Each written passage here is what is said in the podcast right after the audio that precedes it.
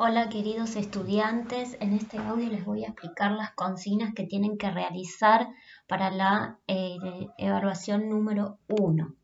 Van a ir al patio de casa, a la plaza o a la vereda y van a buscar a un ser vivo o a varios seres vivos.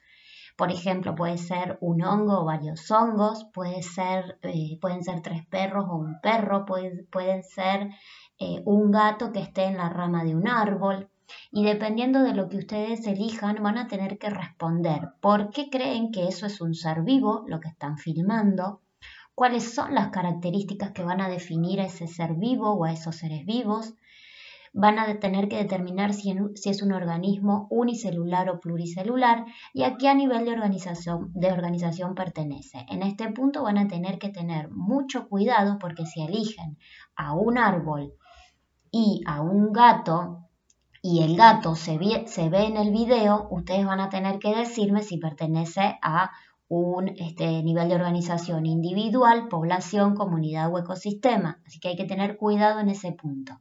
Es muy importante que puedan hacer esta instancia evaluativa hasta las 10 y 35, que es el horario donde finaliza la clase de biología, y me lo mandan por WhatsApp con su nombre y apellido. Si ustedes tienen algún problema para grabar el video, conectarse a internet, inmediatamente me avisan. Les mando un beso y espero todas sus producciones.